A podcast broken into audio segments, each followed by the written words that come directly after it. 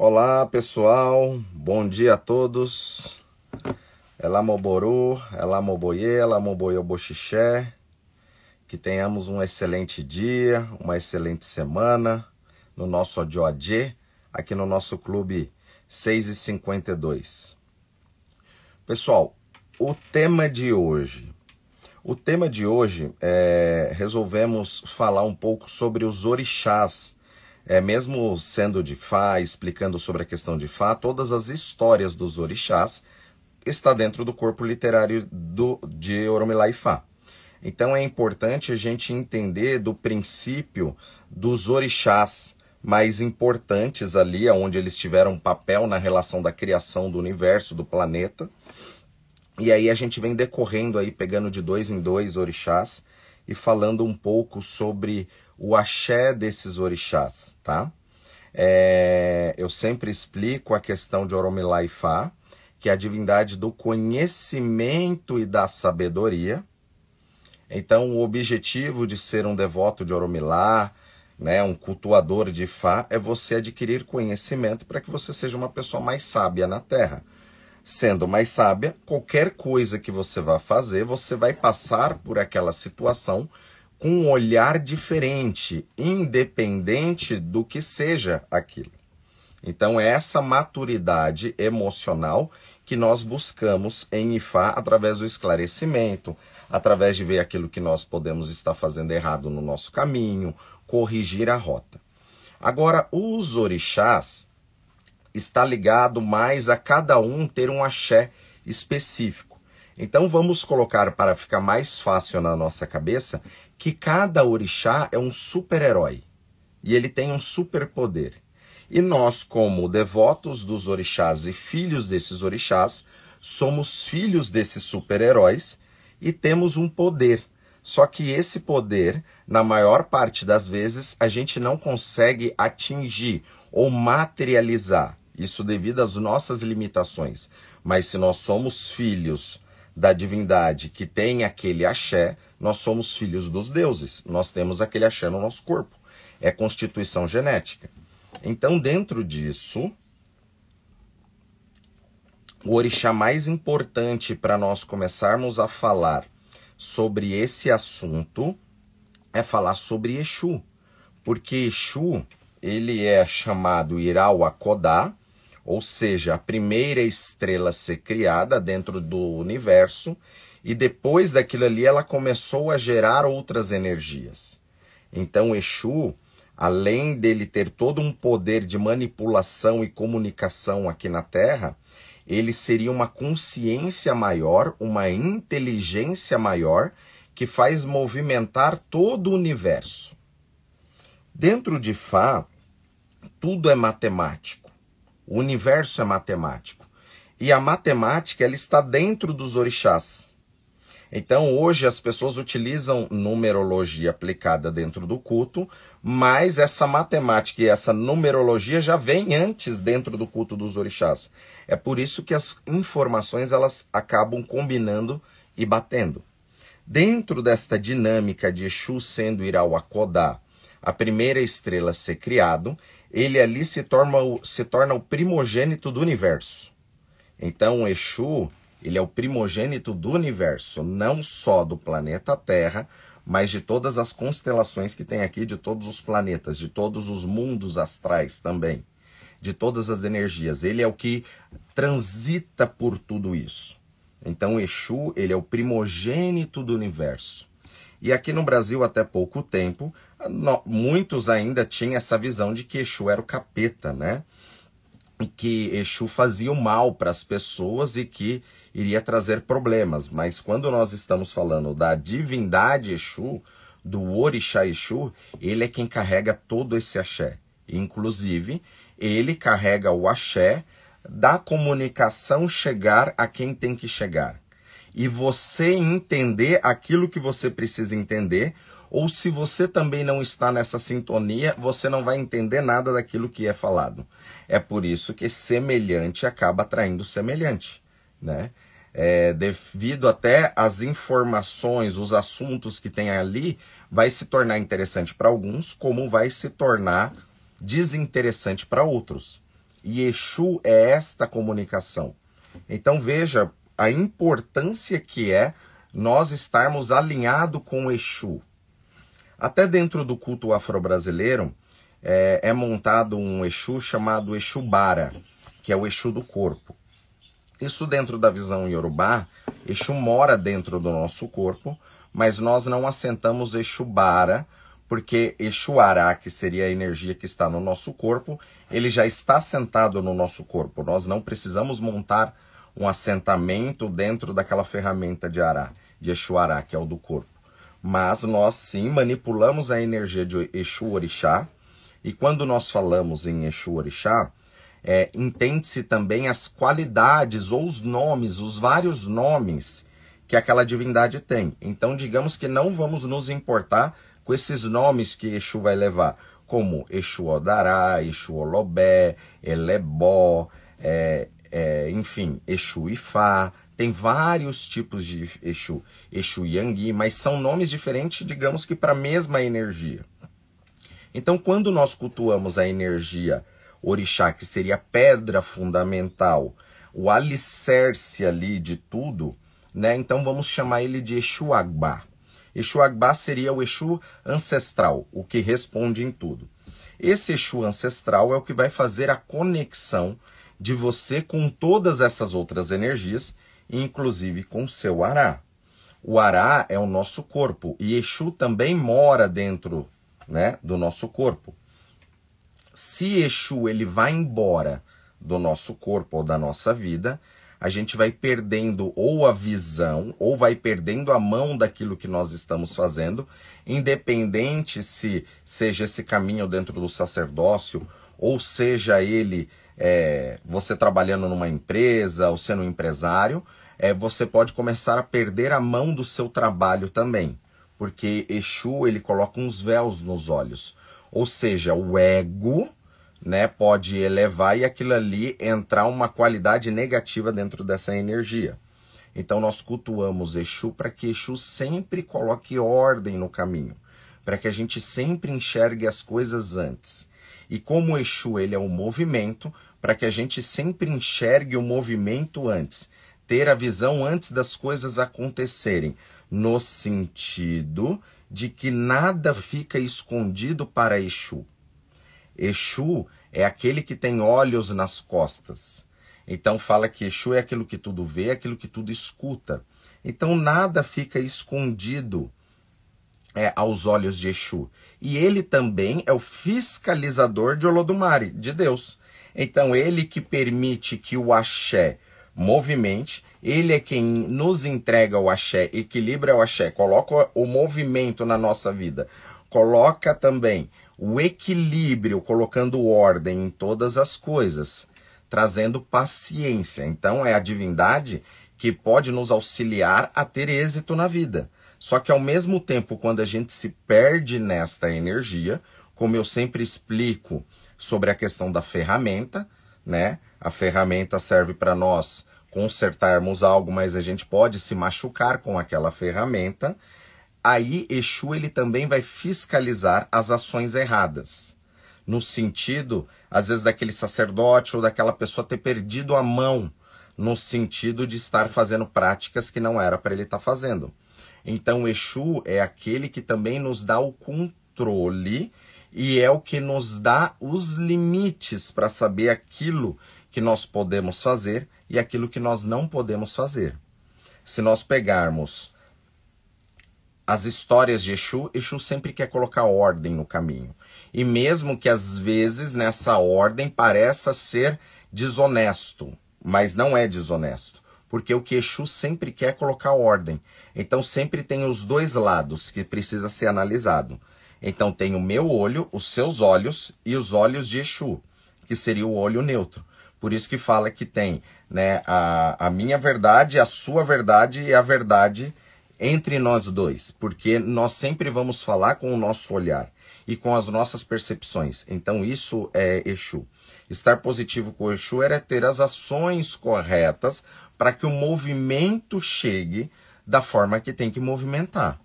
Se a vida ela é uma aventura que ninguém vai sair vivo dela.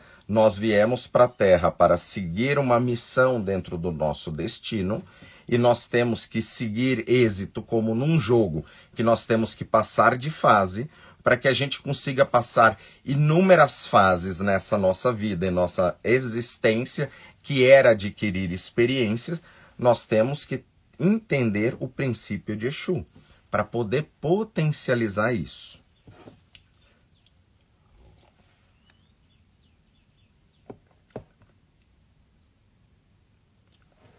Então, entender o princípio dinâmico do universo com Exu, ele foi a primeira estrela a ser criada. Então, foi uma microexplosão, ou expansão, na verdade, né? Que isso é explicado dentro do, do Ediobê, aonde tem a expansão da energia, aonde tudo começou a se criar. É o Odu da luz, seria o Big Bang do universo. Então, Exu, ele também vem ali dentro disso e ele vai criando e vai gerando as coisas. Em um outro momento, aonde tudo já estava consolidado no Orum, já tinha a criação do universo e a Terra, ela ainda era só uma massa de água. Olodumare chamou as divindades para poder vir e povoar a Terra. E aí tem inúmeros relatos sobre esta criação da Terra dentro da mitologia dos, dos orixás. Então, dentro de algum tipo de orixá ali da cidade de Ogum, às vezes eles vão colocar algo a mais ali para realçar o poder de Ogum, às vezes na cidade de Xangô vai colocar um outro ponto. Então, cada lugar também, essas histórias vão vai ser contada de formas um pouco diferentes, mas a base e o conceito é o mesmo. E conta que Olodumare chamou os orixás para vir povoar a terra. E lá naquele altar celestial havia inúmeros elementos e apetrechos. E que Olodumare pediu para que todos os orixás fossem lá e pegasse aqueles apetrechos, que são os poderes que cada orixá também foram adquirindo. E Oromilá foi o último a pegar o segredo. E ele pegou apenas um pote de terra, né? Uma concha, aonde tinha esse, essa terra. Na verdade, a, a, era uma concha, um caracol cheio de terra, uma galinha e uma rede. Foi o que restou para Oromilá. Quando todos os orixás começaram a vir para a terra, quando vier, vieram aqui e olharam, era só uma massa de água. E todos os orixás falharam, porque não tinha onde eles pousar. Né? Eles iam pousar em cima da água. Até que Oromilá ele jogou a rede sobre a água, virou a concha contendo a terra, e a galinha caiu sobre a, a, a tela e a concha começou a ciscar espalhando. E aí a terra começou a se expandir. E aí fala que foi assim que permitiu a chegada dos orixás. O Ifá, ele explica as histórias também ligado a cada orixá. E dentro do, da questão de Exu, está relacionado com a criação de todo o universo, Ogum, ele é o primogênito daqui da Terra, do nosso planeta Terra. Então, fala que Ogum ele foi a Siwadjo, né? Aquele que veio abrindo os caminhos do céu para a terra, com os dois Adako, as duas espadas encantadas, né? Os facões encantados, e veio abrindo os caminhos né, para a chegada dos demais orixás aqui na Terra. Por isso que Ogum ele é o primogênito daqui da Terra. E Ogum, Exu, ele seria o axé dele a trazer o movimento. Ele seria o motor do sistema, aquele que vai movimentar tudo. E Ogum, ele é a divindade que veio para a Terra para nos auxiliar no nosso processo tecnológico. Né? Então, prestar bastante atenção nisso. Então, Ogum é a divindade que nos auxilia no processo de ter trago de outra dimensão ou ter trago de outra é, inteligência o poder aqui na Terra de se manipular a tecnologia. Como Ogum é a divindade do minério de ferro, ele seria o espírito do ferro, Por isso que a divindade ligado à guerra, a fazer os armamentos de guerra, né, as facas. Antigamente, né, não, não tinha arma, era na faca, era no arco e flecha, era assim que se caçava, era assim que se guerreava. Então o Ogum, ele é o primogênito da terra e que vem trazer a questão de sobrevivência para o ser humano. Quando foi descoberto minério de ferro na natureza, Ogum tentou trabalhar esse ferro de inúmeras formas. Ele consultou Ifá, né? Ifá falou que era para ele persistir.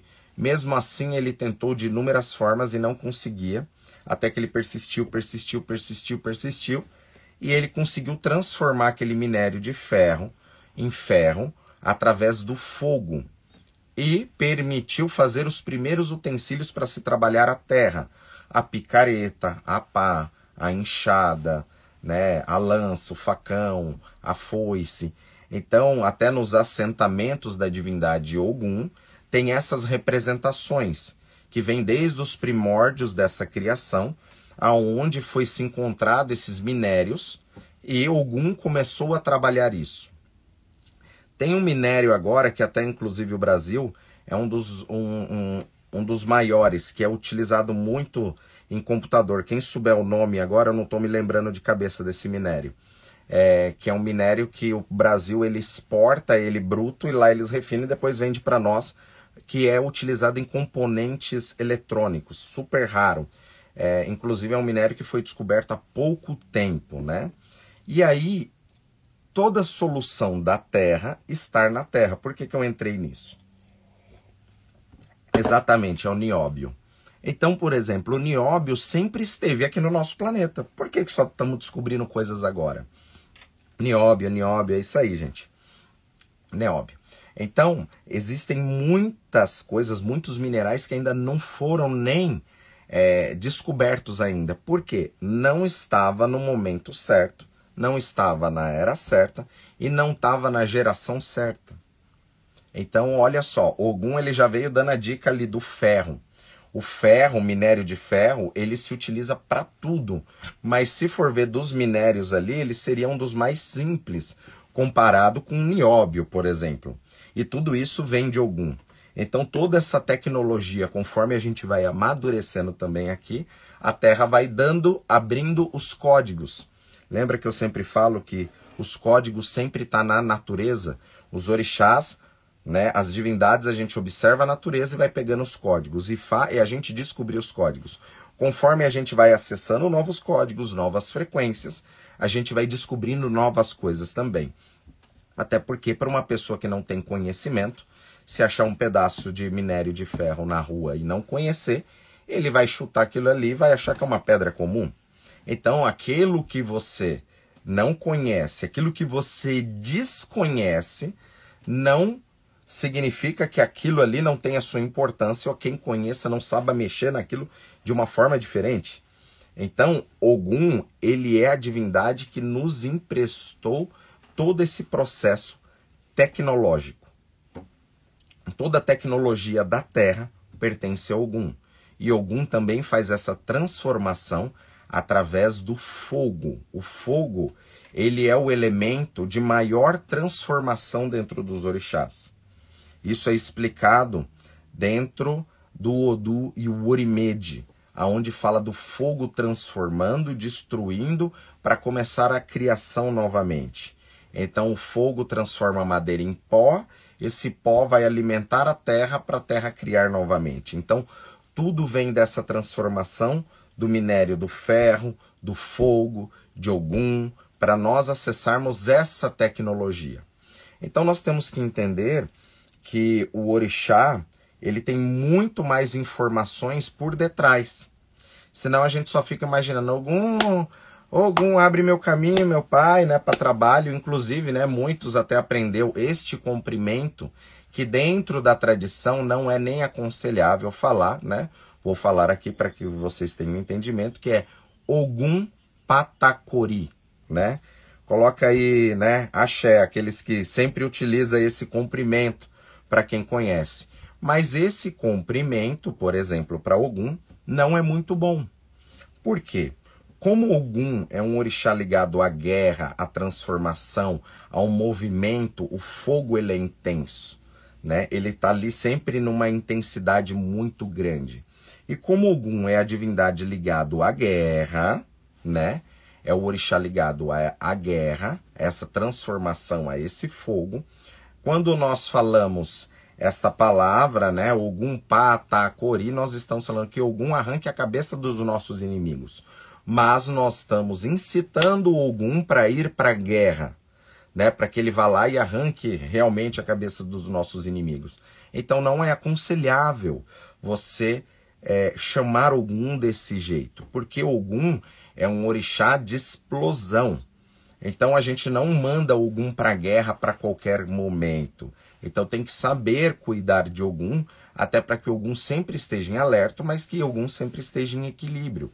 Então, um dos comprimentos que nós mais utilizamos para Ogum dentro da tradição é Ogunyemoye, que significa que Ogum é vida, né? Ogum é a vida em transformação. Ogunyemoye, né? É, esse é o comprimento de Ogum.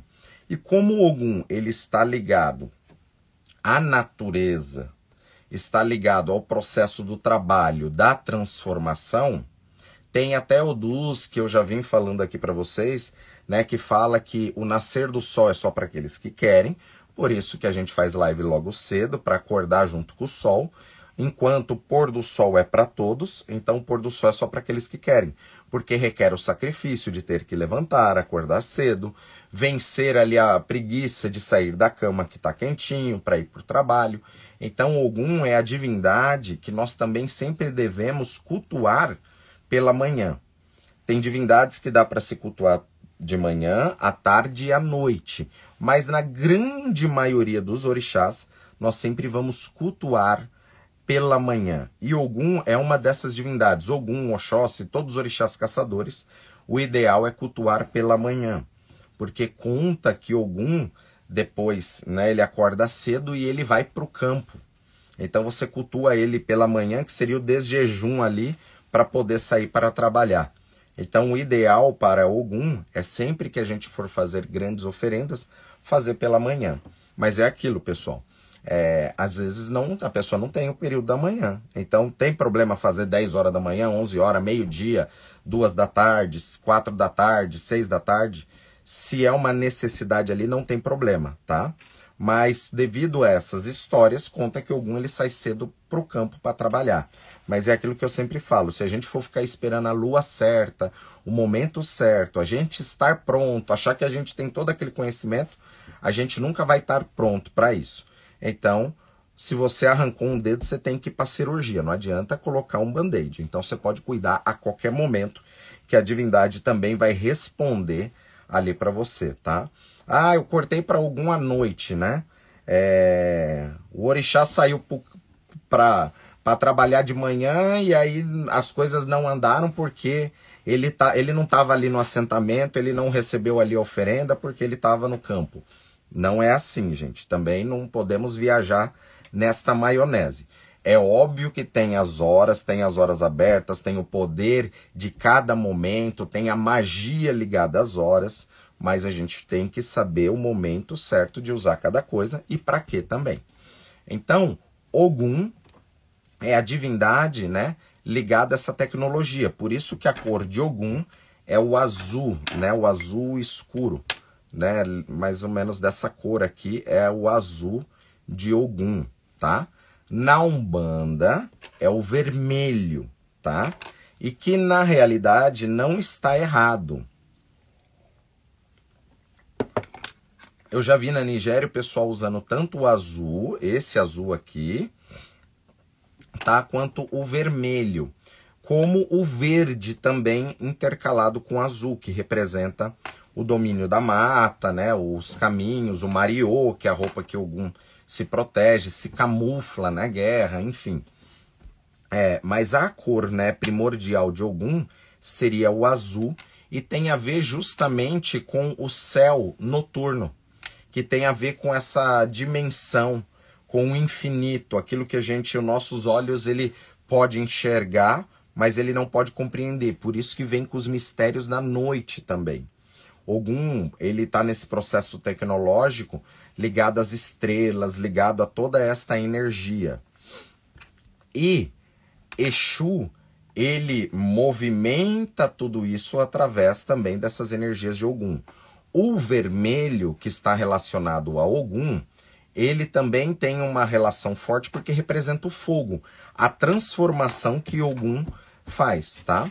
Mas a cor primordial para Ogum seria o azul escuro, mostrando essas dimensões que existe, que é o poder daquilo que o ser humano ele vai cada vez enxergar cada vez mais através dessa tecnologia, tá? Axé, pessoal.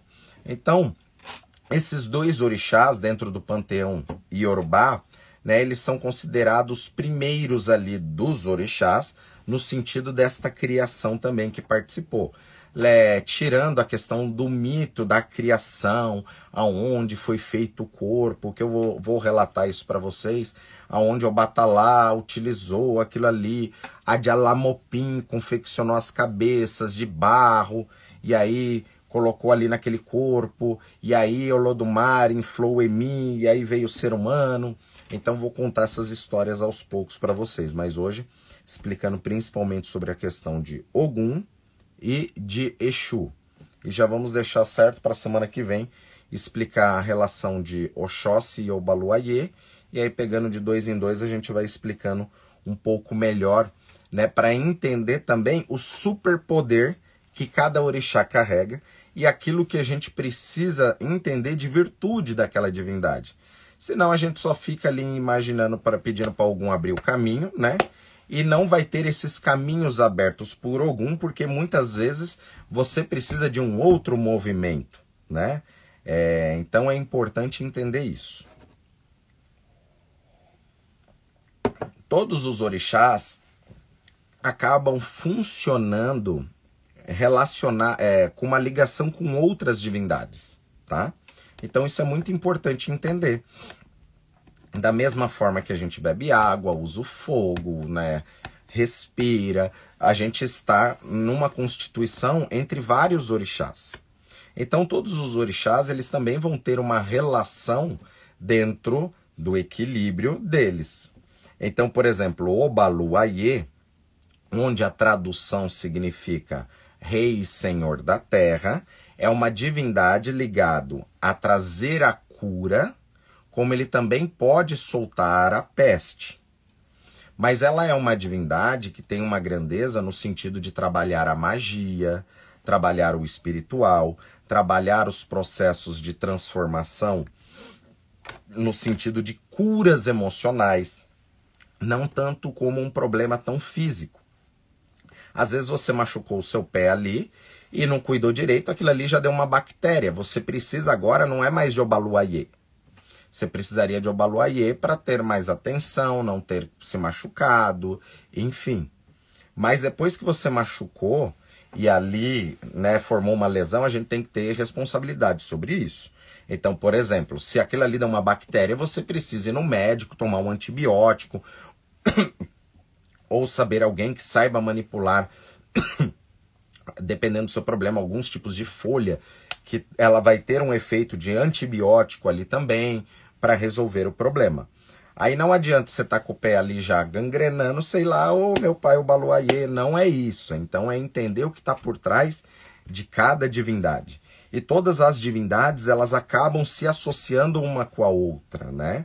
Quando a gente vê, por exemplo, é, fatores ligados à nossa saúde, um dos primeiros exames que nós vamos saber para saber essas, esses padrões biológicos é um hemograma, que seria um exame de sangue comum. Só que no nosso sangue já tem ferro. Temos algum ali no nosso sangue. Nós temos outros elementos que está ligado aos, aos outros orixás. Então veja, às vezes você pode estar com um problema de saúde e às vezes esse problema de saúde pode estar relacionado à falta de ferro no seu sangue. E isso está te trazendo uma anemia. E esta anemia pode ser uma anemia tanto física como uma anemia espiritual, aonde neste caso nós podemos para reestruturar a saúde da pessoa, dependendo daquilo que foi consultado, alimentar a energia de Obaluayê e alimentar a energia de Ogum né? E utilizar a água de Ogum, essas coisas que aumentam o ferro no sangue. Então, entenda que tudo acaba estando ligado uma coisa com outra. Exu é a mesma coisa, né? Sem Exu não existe o movimento. Sem Exu não existe a magia na Terra. Sem Exu não existe a comunicação. Então, é, independente do orixá que nós vamos cuidar, sempre nós vamos ter que reverenciar essa energia de Exu. Senão esse movimento não acontece, essa comunicação também não acontece. Axé, pessoal. Estamos batendo aí 190 pessoas no nosso Odioadê, né? O nosso dia da riqueza, o dia da prosperidade, aqui no nosso clube 652. Vamos fazendo as perguntas, pessoal, sobre o nosso tema de hoje. Sem desfocar muito, hein? Sim, a medicina está ligada a algum em cirurgias, por conta de corte, com toda certeza. O bisturi, né, ele é um elemento de algum. A primeira iniciação que nós temos na Terra, normalmente, é para algum. Quando passa o bisturi ali no cordão umbilical, é a primeira ligação com esse processo de tecnologia. Né? Lembrando que antigamente, né, dependendo se nascia no mato, você tinha que cortar tal cordão umbilical com uma pedra, com o dente, enfim, não tinha isso. Então o processo tecnológico permitiu fazer um corte limpo e rápido, né? É a primeira conexão ali com o orixá. Tem que entender que a nossa vida, ela tem a ver com o processo iniciático dos orixás. Então, quando você está dentro da barriga da mãe, você está dentro do universo, ou está dentro do útero da criação. Até quando nós vamos iniciar a pessoa né, é, no orixá, dependendo do orixá, por exemplo, dentro do culto afro-brasileiro, a cabeça dela é pintada em uma das, das dos processos de azul, representando que ela está dentro do útero da criação, né? Que é esse mesmo azul de Ogum, que é o Wage ou o Arô, que são esses elementos. Então, quando a gente sai da barriga e chora, né? É o nosso ilá, seria o ilá do orixá, o grito de guerra do orixá. Por isso que cada orixá, dentro da tradição, ou até dentro do coisa, solta o seu grito de guerra. Né? O grito que a gente dá, cheguei no mundo, chorei. Aí vem e corta. Ali você já tem o primeiro processo tecnológico e a primeira iniciação. Você está banhada de sangue da sua mãe. O seu corpo foi sacralizado na terra. Você recebeu, o seu pulmão recebeu pela primeira vez oxigênio. Entrou a energia ali de Obatalá e de outras energias. Então, entenda que a complexidade da vida está relacionada aos orixás. Quem faz iniciação para Oxum tem que fazer para Exu? Olha, qualquer pessoa deveria se iniciar em Exu. Porque Exu, se ele traz o equilíbrio, traz paciência, tira a loucura do dia a dia. E se tira a loucura do dia a dia e a gente é um louco em tratamento, a gente se destaca no meio das outras pessoas, no meio dos outros loucos. Então Exu é aconselhável para qualquer pessoa, independente do seu orixá. É, quem é iniciado para Oxum ou para qualquer outro orixá, por exemplo, dentro do culto afro-brasileiro, é, com o tempo ou na iniciação é montado o Exu daquela divindade tá? Como no Itefá nós montamos o Exu Ifá, o correto seria aquela pessoa também receber o Exu. Não o Exu que está conectado com o Orixá, mas sim receber a energia ou a sacralização, a iniciação em Exu, para que você tenha esta energia de Exu trazendo movimento para que você também aproveite melhor o axé do seu orixá. É, é simplesmente assim. O Batalá não gosta muito de sangue? Sim, né? Isso é verdade. Tá? Mas aí eu explico isso em um outro momento para a gente não desfocar dessa questão. Mulher se inicia para Exu com toda certeza. Né? É, inclusive, Exu, às vezes a gente pega algumas estátuas de Exu com seio, né? Exu é uma divindade primordialmente masculina, mas na visão Yorubá não tem tanto isso, porque Exu ele anda em todos os mundos. E Exu é a única divindade que não tem o lado negativo que seria de algum. Ele é a totalidade entre tudo. Ogum é irmão ou professor de Oxóssi? Há várias controvérsias, tá? Mas eu vejo que Ogum, ele é o cabeça da sociedade dos caçadores, ao lado de Oxóssi, tá? Então conta nas histórias que algum irmão, né? E foi ele que ensinou o, o, o, o dom da caça. Mas cada um partiu por um caminho diferente, tá? Porque são axés diferentes. Mesmo sendo caçadores e tendo o poder da caça, Oxóssi vai ter um axé específico, diferentemente de Ogum. E isso que é o magnífico dentro dos orixás. Porque mesmo sendo orixás que tem o mesmo ambiente, pode estar no mesmo ambiente, na mesma energia, eles vão ter axés totalmente diferentes. Né? O caminho de Oxóssi é um caminho muito diferente e legal, porque ele abre inúmeros planos astrais. Eu vou falar isso em outra live. Vamos voltar aqui para Exu. Qual é a pedra de Exu e onde encontrar? Bom, tem em várias casas de artigos religiosos tem. E a pedra de Exu, a primordial dela é chamada Yong tá? Que é a pedra de laterita vulcânica. Só que não é qualquer pedra e tem vários tipos de qualidade de pedra. Eu mesmo, né? Aqui eu procuro já ter essas pedras aqui porque eu sei a procedência e eu sei da qualidade daquela pedra, da onde vem a porcentagem de ferro. Eu sei que é uma pedra boa, que ela vai captar bastante energia, que ela não vai é, se desfazer porque existem pedras de Yangui que você joga dendê em cima, com o tempo ela se desfaz, tá? Ela não é uma pedra de boa qualidade, né? Na região de São Paulo, é, a maior parte das Yanguis não são tão boas, tá? Lá para o norte, lá para cima, a qualidade já é bem melhor. Mas caso queira saber sobre pedra, pode entrar em contato né, com o Instituto que a gente passa essa, essas questões da pedra de Yangui. Porém, pessoal, a pedra de Yonggi é apenas a pedra, tá? Ele serve como altar de Exu, mas aquilo ali tem que ser encantado, tem que ser evocado para nascer aquela energia. Então não adianta só você ter uma pedra de Yangui e, e achar que tem Exu, não é assim. A pedra de Yangui é a evidência de que Exu esteve na Terra. Agora, para poder ativar isso, né? nascer aquela energia tem todo um processo, tá?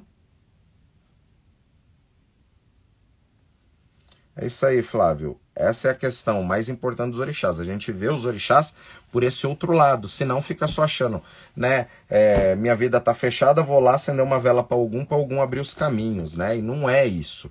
Ao contrário, né? Você tem que entender qual que é o axé de cada um e até você sabendo que você é filho de determinado orixá, você também já vai entender quais são suas virtudes e quais são suas desvirtudes e aquilo que você precisa melhorar. Babá, seria o Baluayê que lançou o Covid sobre a Terra? Não. Ao contrário, vamos lá. Eu vou explicar de Obaluayê numa próxima live e aí eu explico sobre isso, tá, Lucy? Para poder explicar. Lembrando, né, que um dos nomes de Obaluayê é Chapanã. E Chapanã, uma das traduções, significa varíola, né? Então fala que quando aquele povoado estava fazendo muitas coisas erradas, né? É, ele soltava a varíola para poder é, dar uma. É, infectar todo mundo ali e dizimar aquela tribo e começar tudo de novo, tá? É, pode ter sim uma relação com o Baluayê, mas a gente vai entender que o buraco é muito mais embaixo dentro dessas relações das energias. E temos que entender que dentro dessas relações de energia não existe o bem e o mal, ou julgamento, né? Nossa, a divindade é mal, matou milhares de pessoas. Não, não tem esse pensamento. Então não perca na próxima live eu já vou falar então sobre Obaluayê e sobre Oxóssi, tá? Então é importante entender esse conceito e principalmente esse conceito de Oxóssi, de atravessar os inúmeros mundos, né? É, através da projeção astral, e aí vai. Vai ser bem interessante. Então, vamos voltar lá para o tema de Exu e Ogum. Quando temos um problema relacionado à justiça ligado à família, podemos trabalhar com o Exu para resolver a situação? Causa instalado, isso procede? Com toda certeza. Exu é a divindade que vai colocar ordem ali, ou vai principalmente abrir aquela visão para você enxergar aquilo que não estava vendo e trazer uma solução mais rápida. O correto seria sempre nós consultarmos Ifá para Ifá trazer um Odu, dentro daquele Odu trazer orientação e ver qual que seria a obra que precisa ser feito para se resolver isso. Mas com toda certeza, Exu já ajuda muito dentro de um processo como esse, tá? Então, se Exu é a divindade que coloca a ordem naquilo que está em desordem, traz calma e paciência, sem sombra de dúvidas, em qualquer tipo de problema, só de ter esses elementos já vai ajudar muito. Babá, para me iniciar em Exu, devo raspar a cabeça? É, depende, Raoni, depende da casa que você é feito, da, tra... da tradição que você é feito. Aqui, isso não é um fator limitante, tá? É, às vezes por consulta Ifá pede que raspe a cabeça, às vezes Ifá fala que não é tão importante que raspe a cabeça, isso daí fica a critério da pessoa, mas de qualquer forma aqui, independente de raspar ou não, assim quando é pro orixá, um pouco do cabelo sempre tem que tirar para se fazer um ritual. Vamos lá.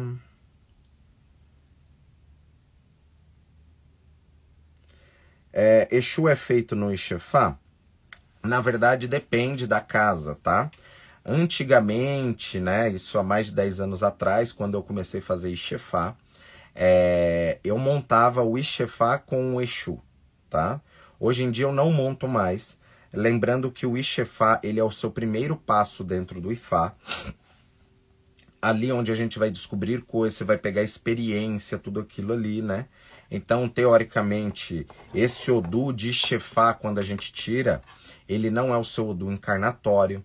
Então, não é, é aconselhável se montar o Exu em Ixefá, porque existem encantamentos que são feitos em Exu que têm ligação com alguns Odus, tá? Então, eu, eu hoje eu entrego Exu e Fá na cerimônia de Itefá.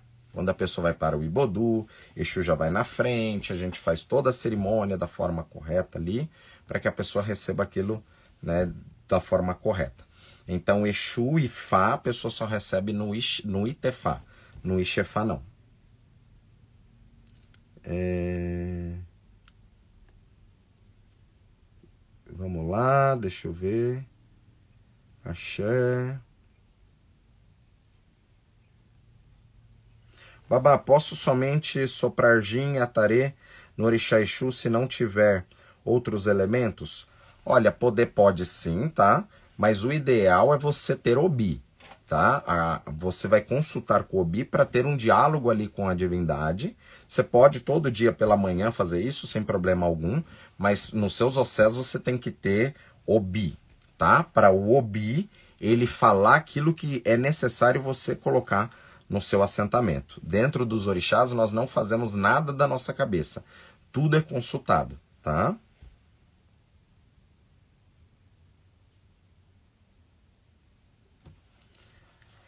Essa sociedade dos caçadores, né?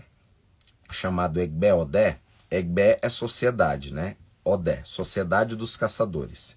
Então, na Nigéria existe a Sociedade dos Caçadores, e lá se compreende, né, nessa sociedade, são primordialmente ligados aos orixás caçadores.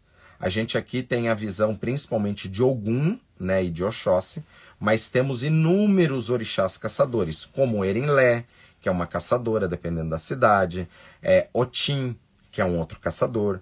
Então, assim, aqui vai ser qualidades de orixá, mas lá são divindades diferentes.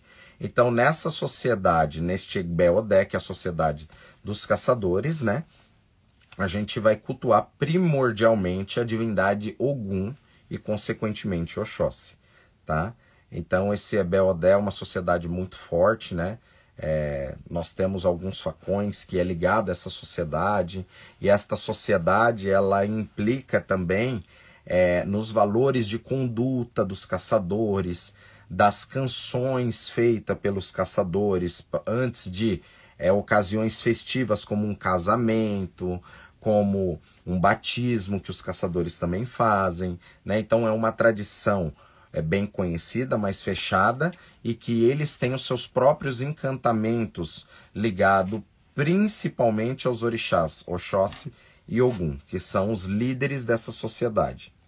Né? Então é comum na Nigéria, dependendo é, da região que você está indo de uma para outra, naquela região onde tem estrada e mata, né? É comum você ver caçadores sentado na beira da estrada, que nem aqueles que ficam aqui como chapa, né?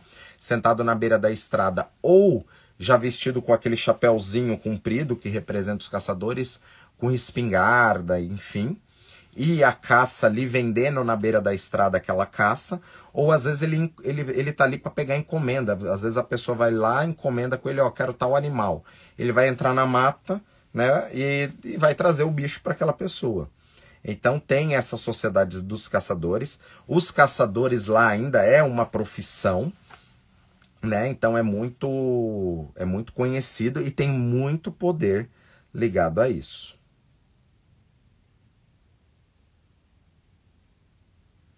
Tem ligação algum em Oxoguian? Todos os orixás têm, tá? Mas o Guian, ele tem um culto mais à parte, assim, tá?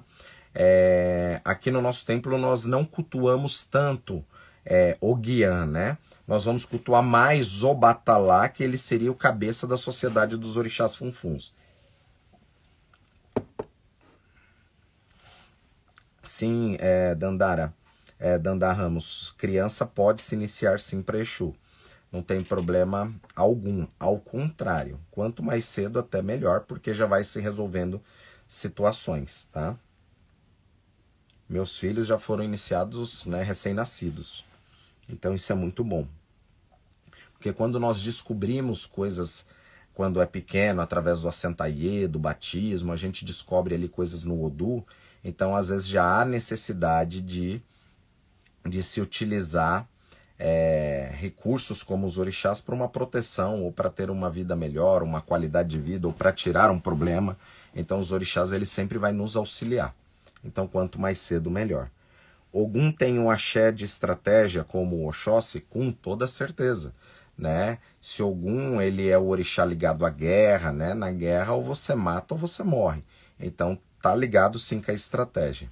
É, só que a questão da estratégia de Oxóssi, ela é um pouco diferente, porque não tem só a ver com a estratégia do axé da caça, que é isso que Oxóssi traz, mas também tem a ver com as estratégias que a gente vai tomar no nosso caminho, na nossa vida, no nosso destino, é, em cima daquilo que a gente veio como missão de vida ou como objetivo daquilo que nós estamos buscando, Oxóssi ele vai trazer essa direção certeira, né?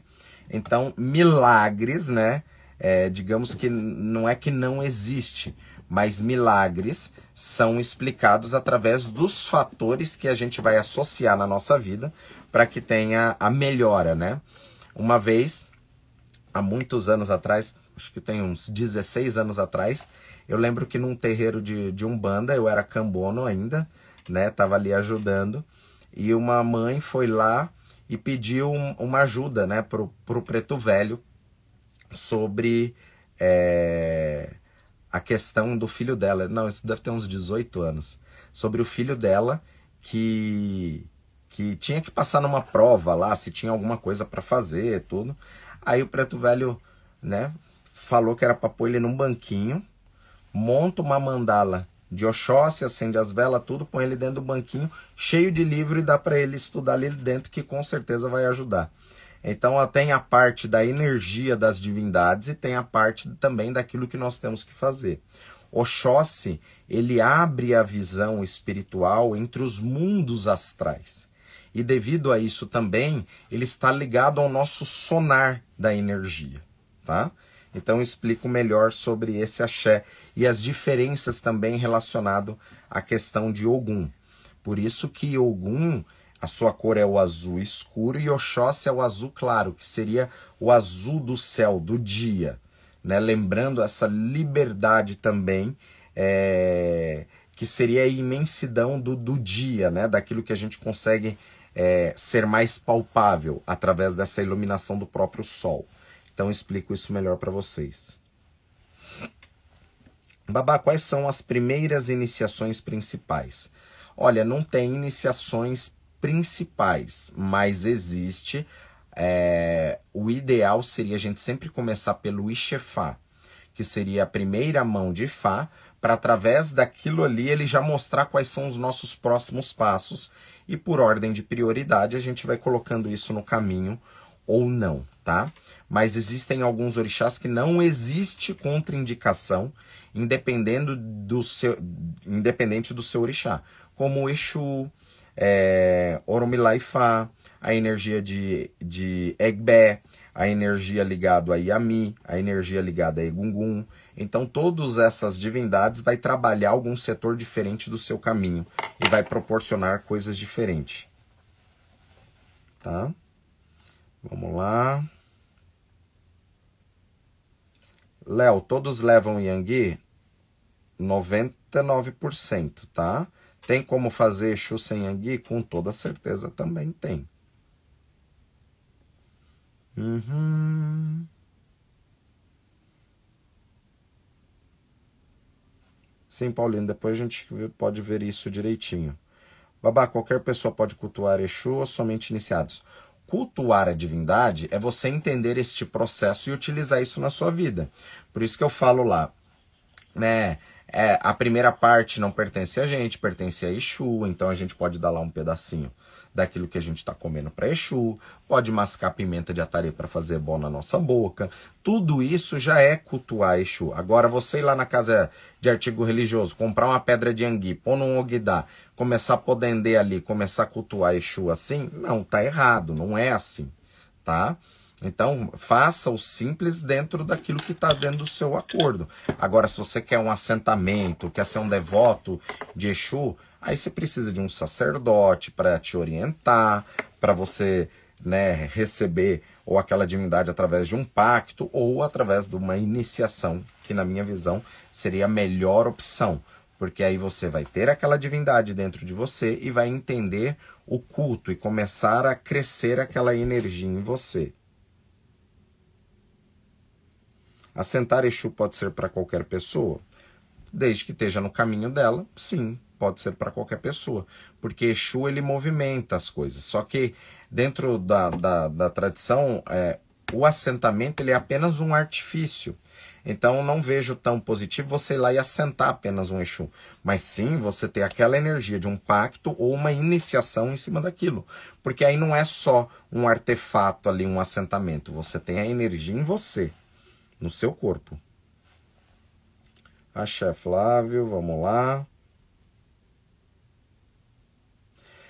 O assentamento de Exu pode ficar dentro da tronqueira ao lado do assentamento de Exu entidade?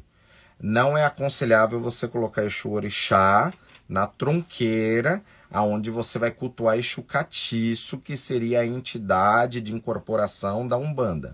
São coisas diferentes, tá? Você pode até colocar ali do lado, né, montar um cantinho ali para ficar no mesmo lugar, mas são coisas separadas, tá? É, são coisas diferentes, tá? Exu pode ser, tem uma história dentro do Odu, né, Obedi, que explica a questão, é, desculpe, de B, que explica o porquê que Exu mora do lado de fora da casa. Então tem divindades que moram do lado de fora, como tem divindades que moram do lado de dentro. Mas tem pessoas que moram em apartamento e não tem como colocar a divindade do lado de fora. Então você pode colocar sim Exu dentro da sua casa e não tem problema algum, tá? Pode colocar o Xóssi dentro de casa, pode colocar algum dentro de casa. São divindades primordialmente de fora. Mas se você não tem, você pode colocar, tá bom? Não tem problema. Pode sim colocar dentro de casa. Quando é assim, né, aqueles que são iniciados em IFA, até que tem ITFA, tudo, né, como é o seu caso, doutor Alexandre, é, às vezes no terreiro lá, do seu terreiro de Umbanda, você pode deixar suas coisas lá do jeito que tá, e essas divindades você pode deixar na sua casa, tá? Então não teria problema você deixar isso na sua casa, até para você ter um contato maior com aquela energia, porque isso é algo pessoal, né, é algo para você, também pode ser. Pode sim, Daiane, né? Existem situações que dá para associar uma divindade com outra divindade, sim, tá? É... Mas tem que se entender melhor esse caminho.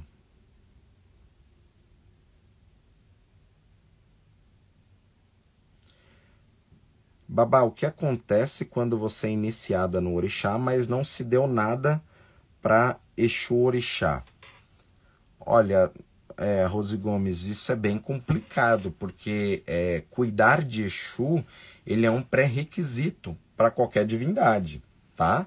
Então, teoricamente, se foi uma iniciação no, no, numa divindade, não importa qual seja, antes disso existe preceitos para Exu ou até durante a iniciação existe preceitos que vai para Exu.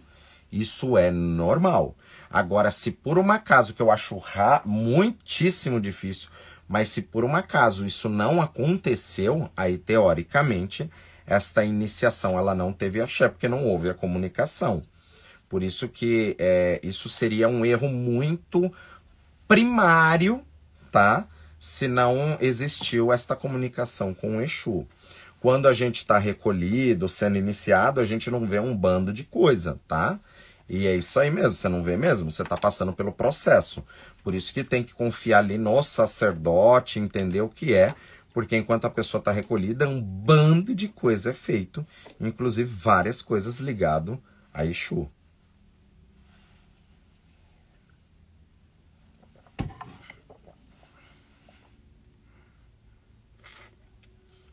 Isso aí, vamos lá. Olha, é, a Nanda tá perguntando, Babá, faz diferença um cirurgião fazer as, é, fazer mão para, para algum? Né? Fazer a mão para algum tem uma questão ligado né, a proteção para as pessoas que vai utilizar faca, enfim, fazer corte. Não nesse sentido, tá? Não nesse sentido eh, de fazer a mão para que ele fique um cirurgião mais habilidade, com mais habilidade com as mãos, mas com toda certeza ele se conectando com os orixás, né, ele vai ter uma mão mais certeira. Lembrando que a mão do homem ela vai ter defeitos. Quando é um robô que se faz uma cirurgia, por exemplo, o robô ele sempre vai ter uma precisão muito maior do que a mão humana. Porque é uma máquina programada e dentro daquela programação existem milhões ali de programações aonde essa máquina ela faz os ajustes e vai num lugar certeiro. Então a probabilidade da máquina errar devido a essa tecnologia, a esta matemática, a esta engenharia é muito menor do que um cirurgião ele errar a mão. Mas com toda certeza, a gente sempre fala, né, que quando pessoa, o médico ele está operando, que Deus esteja operando pela mão dele, né? Que os anjos estejam operando pela mão dele. Então, com toda certeza, o axé dos orixás para um médico vai com toda certeza ajudar ele no trabalho dele. Todo médico, na, na visão assim, que são líderes que trabalham com pessoas, não só médicos, professores, enfim, tem caminho sacerdotal. Então é entender também esse caminho sacerdotal, que às vezes a pessoa acha que o caminho sacerdotal é vestir branco e virar um pai de santo. Mas às vezes o caminho sacerdotal é justamente ele agindo como médico e ele tem toda uma equipe espiritual ali que vai auxiliar ele e ajudar ele neste, neste processo. Então nós estamos chegando num momento de tecnologia, né? Aonde no futuro muitas dessas cirurgias vai ser tudo substituído por robôs. E isso é muito bom, porque a probabilidade de acontecer erros são muito menores.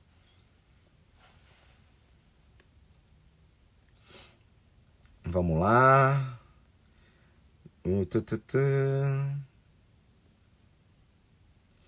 Babá, muito obrigado. Babá, extremamente importante essa visão de caçadores e caças que vai além da visão aqui no Brasil. Inclusive, como o Babá, já mencionei em lives, o Baluayê também é um caçador. Exatamente. O Baluayê é um caçador e um caçador brabo, viu? Muito brabo. Vou explicar sobre isso. Afim é o mesmo que o de Exu, babá? Ah, não é, não é, isso é a Din. Isso, a Din é o de Exu.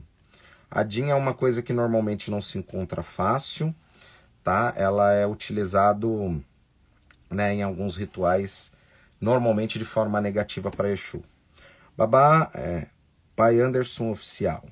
Babá, bom dia. Uma pessoa iniciada em Xangô pode ser iniciada em Exu normalmente, pois tem a questão de cabelo a Xangô. Poderia explicar isso? É, sim. É. Cada clã de orixás é, vai se trabalhar de uma forma. Por exemplo, o, clã dos babalaos costumam andar de cabeça raspada, né? Então raspa-se a cabeça para ter uma ligação melhor com Orum e ligando, e ligando a questão da sabedoria, tá? Só que assim, que nem eu, eu já fiquei mais de 10 anos da minha vida passando gilete na cabeça, brilhando, tá? E chegou um momento que eu falei, não, eu quero deixar o meu cabelo crescer. Isso não vai diminuir o meu axé, né? Pelo fato de eu não estar de cabeça raspada. É, até porque eu entendo o que são essas energias, eu entendo o que é por trás. Então eu fiquei mais de 10 anos de cabeça raspada. Daqui um período, daqui sei lá, um ano, dois anos, enfim, ou, ou amanhã, se eu quiser, eu raspo a cabeça e anda de cabeça raspada novamente. Mas eu entendo que isso não vai modificar tanto a minha constituição do meu ori. Ou eu estar de cabeça raspada, eu vou ter mais intuições. Porque hoje eu entendi o que é este processo, né? Estou fazendo isso há muitos e muitos e muitos e muitos anos para poder entender isso. Então, no clã de, Oba, de Xangô, eles costumam ter o cabelo mais comprido, com trança, tudo ligado isso a Xangô. Mas quando você vai passar por um processo iniciático, aonde, por exemplo, se Exu pedir para raspar o cabelo, isso não vai trazer um problema para você ligado a Xangô. Até porque num momento iniciático existe algumas questões aonde tem EOS que não entram neste processo de iniciação, mas tudo isso é consultado. Às vezes é consultado e fala que realmente você não precisa tirar nada do seu cabelo devido a pertencer ao clã de Xangô e ser aquela energia. A iniciação ela é feita da mesma forma, sem problema nenhum, e se tira só um pouquinho do cabelo. Mas é aquilo, repito, tudo tem que ser consultado antes. Quando nós consultamos, nós não erramos, tá? Outros já vieram reclamar que eu tinha que raspar a cabeça, que tinha que fazer a barba, enfim. O povo gosta muito de cuidar da vida dos outros e não cuida da própria vida.